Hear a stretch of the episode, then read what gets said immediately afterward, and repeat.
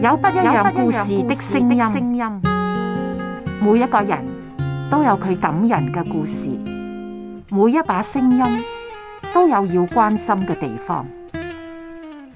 每個月不一樣嘅人物，每個星期不一樣嘅故事，帶嚟不一樣嘅觸動。有故事的聲音，Show Podcast。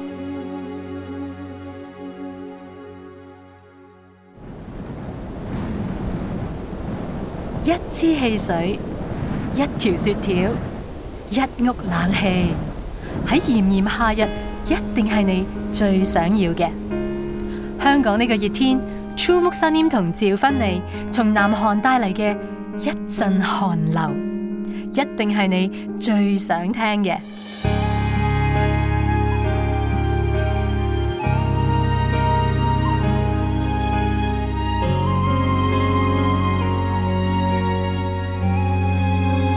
熱天寒流， 더운 날의 한류.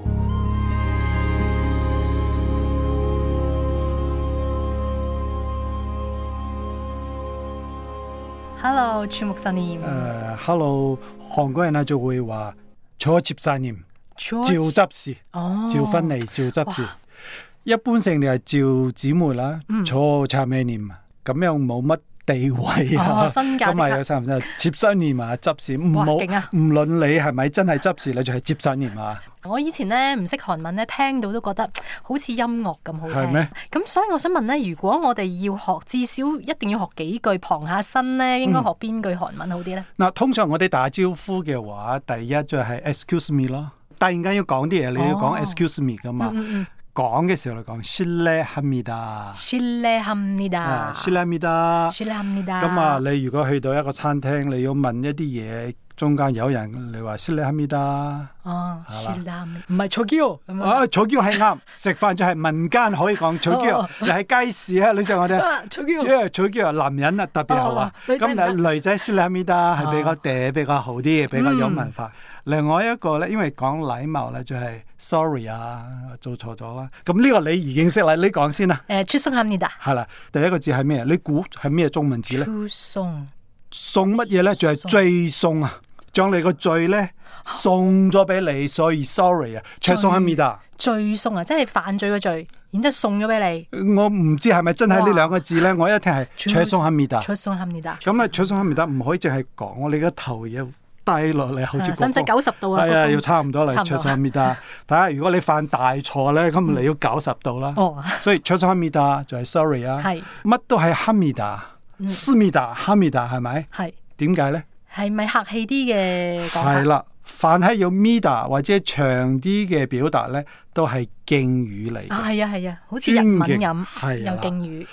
嗱，啱啱你話男人講嘅個係咩？啊嗯草叫，取肌肉係短 噶嘛？我中意講呢個就就係唔係勁呢嗰句好個聽就啲，係係比較好凶惡嗰啲咧。係好爽。啊譬如話你打招呼就係你好，嗯안녕하십니까， 안녕하십니까 啊咁同안녕하세요有咩分別咧？ 안녕하십니까，加係問號嚟嘅，哦，係你好嘛？你好。嘛嗯？咁你係안녕하세요就係你好，哦你好嗯其實都係打招呼嘅，但係用中文啊，因為我哋識中文噶嘛，你容易記啊，平安嘅安，寧靜嘅寧，安 안녕 寧 하십니까，就係 How are you？你好嗎？敬語或者尊敬有文化要禮貌咁講，如果冇禮貌點講咧？即係講前面嗰兩個字就得啦。안녕，好朋友或者男女朋友拍 안녕 拖。千姑，係啦，銀央我爸嗯拍拖就可以咁講啦嗯，係咪、所以銀央，我諗呢三句咧已經可以喺韓國行遍整個南南邊韓，南係東啦，南西北。係啊，銀央喺斯米加，최송합니다，실례합니다。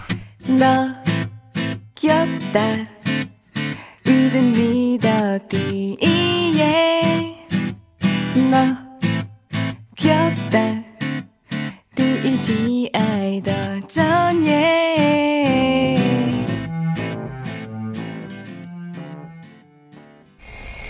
今日天氣炎熱，最高氣温高達三十五度，稍後將會有一股寒流抵達香港。請大家好好享受呢一節天氣報告完畢。熱天寒流。 더운 날에 한류有個牧師講到好感動，我哋會點講啊？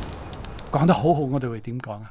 最粗俗啦，講正係咪？啊係，唔好咁好啊，係嘛？嗯，咁啊話好感動，最多話好好。韓國係一定講得到好多恩典，恩係因為嗯嘿，係恩呢 많이 받았습니다，就係我因為好多我得到啦。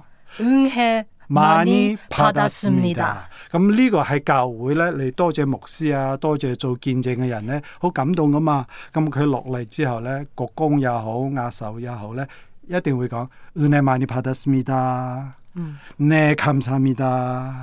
할렐루야。 嗯同朋友會唔會用呢句噶？同朋即係好友感激你啊咁樣。都得啊嗯。嘿，받아嗯如果朋友好熟嘅咧，就係短啦，都唔需要咁勁，就係 은혜 받았다。 받았다 啊，你排得疏，逢親有疏嘅就係好短嘅，唔尊敬嘅。不過咧係好朋友之間可以講噶啦。咁받았다同받았어有咩分別啊？帕德達係完整嘅文章，帕德達，帕德達應該係客觀啲嘅。帕德疏咧有少少命令同埋冇咁好嘅情況。哦，你嚟啦叫話係非常之唔禮貌啊！國王或者大老闆先至可以咁講啊。哦，即係疏嗰個。哦哦，嗱，話話你啊，啊話，譬如話我話照執事話咁樣樣咧係唔得啊啊嗯嘅，哇，牧師點可以咁樣講？我寫咗就係請你過嚟，所以呢個敬語同一般語咧係韓文一定要學 嘅。嗯，其實我咧諗住學韓文諗咗十年啊，都冇學到哇，依家你都識 講噶嘛？其實你啲識講幾句已經算 識幾句，講係啊，㗎啦。頭先嗰幾句學埋。其實咧，我啱啱去韓國咧就出差啦，咁、嗯我要自己過一個 weekend 啦，喺度做嘢啦，咁我就叫啲同事一定要教我兩句好重要嘅嘢。第一句咧就係、用書專出 sale，哦，用書 要專出收 sale，條啊係啦，要收條搭的士。你你講得好好啊！！領修正哦啊，識得寫啊，所以我哋識中文咧，學韓文係好快嗯嘅。西人就唔得啦，佢要死記。我哋知道係嘛？領修正，日本都係咁用嘅。係嗯係啦咁，第二句咧就係 m e n g o and trial。哦，你唔中意食辣嘅，係啊，因為咧，我食啲辣嘅咧，食到一半就就食唔晒噶啦。唱歌嘅人少食辣啦。係啊北韓嘅人唱歌好似都食噶，唔理㗎。係咯係咯，所以好佢哋唔理勁㗎啊！我唔得噶，哦我唔得噶，咁所以我就學咗呢兩句就係旁身啦嗰陣時。 O K 嘅，學語言咧，第一要心啊，好似你要心噶嘛，你嗯願意噶嘛。第二嘅秘訣係咩？你知唔知啊？唔知喎。通常咧，第二個秘訣，其他語言都係打開你嘅耳朵、嗯耳仔，你睇唔到你開定閂啊，係咪廣東話叫閂啊嗯？刪咗。所以咧，你自己又冇意識的打開你嘅耳朵。呀，你睇韓劇下邊因為有中文字幕係㗎係嘛係，你打開你嘅耳朵，一集三十分鐘，嗯煲劇哇二十集十個鐘頭，你已經可以畢業㗎啦。係啊，啊，咁你反覆再睇第二次咧，好睇嘅時候咧，哇，已經二十個鐘頭嘅韓文咧，OK 噶啦。係啊，係啊，要勤力啲睇韓劇先。我順便我鼓勵下想學韓文嘅朋友，香港有幾間大學咧都有咩夜晚嘅課程噶嘛，三個月嗰啲兩千幾蚊都可以學噶。哦，啊，唔單止大學，唔同嘅地方都有啲咁樣舉辦咧，學一次先。嗯，基礎，係咁我兩三個月，其他時間就係韓劇啊、唱韓國歌啊，好、快學到嗯係㗎。係咯，我去韓國玩啊嘛，因為同啲朋友，咁我咧就諗住唔得，我一定要學學少少先。嗯咁我就上去 YouTube 嗰度學，就學嗰啲 Kanatara Mapasa。卡那達拉馬帕薩阿扎查卡塔破殼，呢個係要背係㗎啦。呢係就啦係嗰啲 Hangul，即係韓文嘅拼音子音嚟，卡那達拉馬帕薩阿扎查卡塔破，其實佢本身嗰個字母咧叫 kio、niu、tigut 咁樣，嗯啊咁樣嗰個要識背啦。係係係。咁另外佢要母音啊，啊呀、哦係係喲、係哦喲、烏喲、烏咿，係啊，呃我話點其解會實有個咁 O 嘅 K 音噶啦，咁樣已嗯經。咁利用一個星期咧，發夢都係呢幾個咩咧？咁你都識拼埋一齊做。係啊，所以嗰次我去到韓國咧就識得讀啦，但係唔知自己讀緊咩啦。嗯不過翻到嚟就忘記晒啦。嗱，你姓趙係咪？係趙係好簡單，叫錯，即係一個黐同埋 o 加加埋一齊啦，就係錯。錯係啦嗯，係咁你就識寫噶啦，兩個字母。其實呢啲韓國拼音其實好短歷史啫喎，呢、個 Hangul 唔係好多，唔 Hangul 係係好多年嘅喎。五百幾年，即係朝鮮王朝。如果你去首爾呢，嗰、個中央廳嗰度有一個大嘅銅像噶嘛，叫世宗大王。其實韓國紙嗰個錢咧，好似一千蚊定一萬蚊呢，嗰、個皇帝呢就係佢，佢發明咗韓國字嘅拼音。之前佢有語文，但係冇文字。佢之前用咩文字寫呢？就係、人人都要寫中文。係啊，我用漢字嚟拼音啊嘛係啊嗰陣時，好似話用咗成千年都有咯喎。應漢該字因為韓文文字嘅歷史係五百年噶嘛，嗯咁一千五百年以嚟文化有兩千年，你減咗五百年嘅話咧，有一千五百年係寫中文嘅。同埋我睇睇翻啲資料就係話，其實佢咧都係最近由七零年、八零年開始咧，先至真係流行用 Hangul 呢個方法嚟係寫。因為其實嗰陣時佢發明呢個 Hangul 咧，就因為係比較容易學啦，就等啲庶民啊都可以識寫韓文。嗯係咁但係咧，如果係你係有學識啊，或者做官咧，就要寫翻漢字噶嘛。漢字係一定要嘅，去到好後期咧，好多人都係好反對要將啲字變晒 Hangul 嘅，佢覺得有翻啲漢字咁先有翻啲意思。咁係就咁呢個係冇辦法。譬如話咧，你話韓國，你可以用韓文嚟寫，你用韓文寫咧，你可能係變咗冬天嗰個寒啊。所以咧，你寫翻中文先至知道，我哋中文知係韓國噶嘛，唔係寒冷嘅個寒，嗯係啊係啊你明我意思即嗎係？好似如果我哋廣東話要用晒英文寫出嚟，咁都唔知係嗯係咩啊，字。係啊，所以佢冇得取代。當然你拼音啊，使到啊唔識中文嘅人容易學係 Hangul 啊韓個文字，但係所有韓國人嘅名咧，你翻翻去原來嘅嗰個名嘅樣咧，都要寫中文字嘅漢字係啊，啊所謂同埋有時睇啲韓劇呢啲辭職信咧，冚唪唥都寫中文嘅。咁樣高級啲嘅、尊敬啲嘅係寫漢 係字，要寫漢字所以佢哋國會嘅議程啊、相關嘅嘢咧，寫中文字嘅、嗯漢字，佢哋唔想講中文字好似中國嘅，係係係咁漢字咧係嗰個。因為佢哋其實係二次大戰之後咧，先至好開始係堅持要用多啲 hunger 呢個字。當時就係、誒、有成三十幾年俾日本做咗殖民地係啦啊係，咁佢哋覺得好似冇咗自己民族嗰、個、誒角色啊，同埋嗰個身份喺度，所以咧就覺得啊，用翻我哋自己韓國嘅字，就唔好再用啲漢字即係外來嘅字啦。咁佢哋覺得係好似係誒對自己嘅國家嘅民族嘅意識係清晰啲啦係。同埋係咪有一個韓文節嘅喺韓國？月三號。你有冇去過韓文節？可唔可以照顧冇去？但係公眾假期咁，大家一啊，齊係啦， 係啦，玩係啦啦，，休息公啦，眾假咁期啊，係啊，都係好嘅提倡。佢自己國家有自己嘅文字，五百年歷史都係一個獨立嘅，只不過係因為文化嘅緣故咧，漢字係一齊溝埋嚟用。咁、嗯對於我哋香港人啊或者中國人學韓文咧就好方便啦。啊譬如話我哋講時間啦，誒、你知唔知韓文點講啊？唔知啊，你講一次廣東話先啦，時間就係呢個啦。哦。發音係一樣嘅，係啊係啊，我睇啲資料，佢話因為中原嗰陣時又係都係同誒韓國有好大嘅關係啦。佢話咧由中原嘅時候用嗰啲係廣東話咧，所以佢哋話啲韓文啲字好似廣東話，嗯我相信係咪啊係嘅，呢個呢要叫文化人類學去研究，但係呢，好多韓國誒、呃、語言嘅發音呢，同廣東話係一致嘅，好啊，所以你更加大嘅動力我去學啊，應該好容易學啊。可能係容易㗎， 容易。 한글을 알면 세상의 모든 소리를 다 읽고 쓸 수가 있어 가나다라 마마사 아, 차차 카타파하 아야 어요 오요 우유 으이 신기한 스물네 자의 비밀 聽佢哋講話誒二次大戰之後咧，就誒啲學生冚唪唥都唔使學漢字啦，嗯即係中學嗰時學千幾個咁啦。而家廿幾三十歲啊至四十歲啲人咧係唔識睇漢字嘅。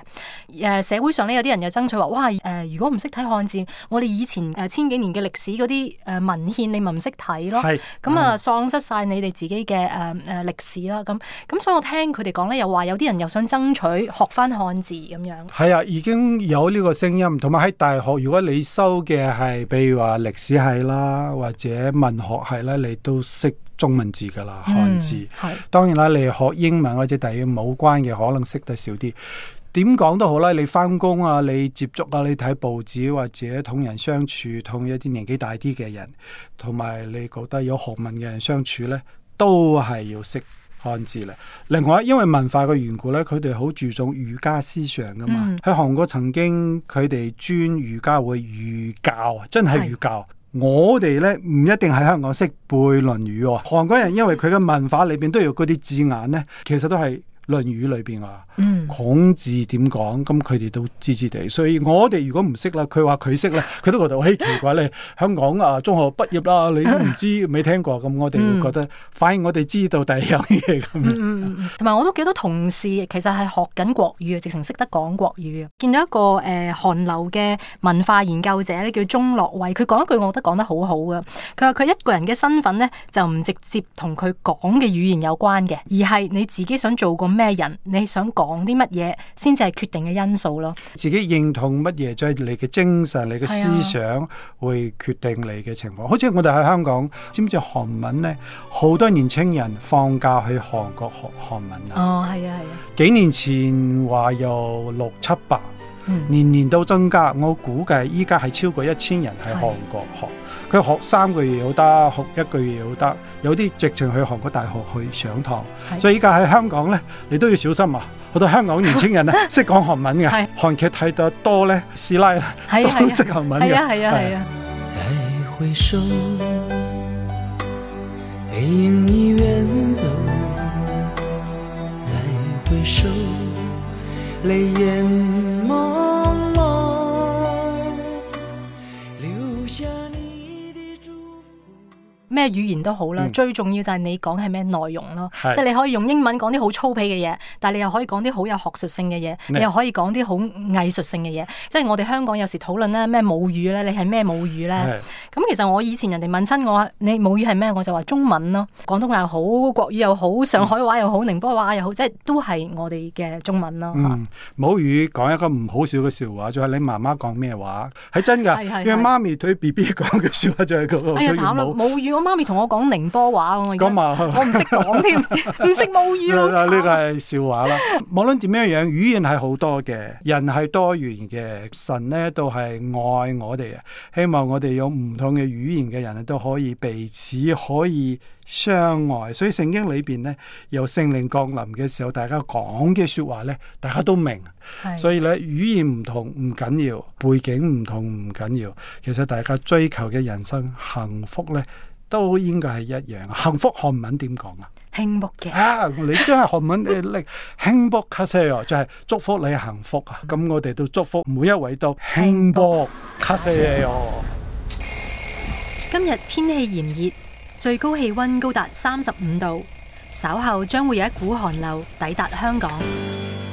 請大家好好享受呢一節天氣報告完畢。寒係韓國嘅寒，流係韓流嘅流。熱天寒流，討論下咧，寒流。熱天寒流，福音角度感受下寒流。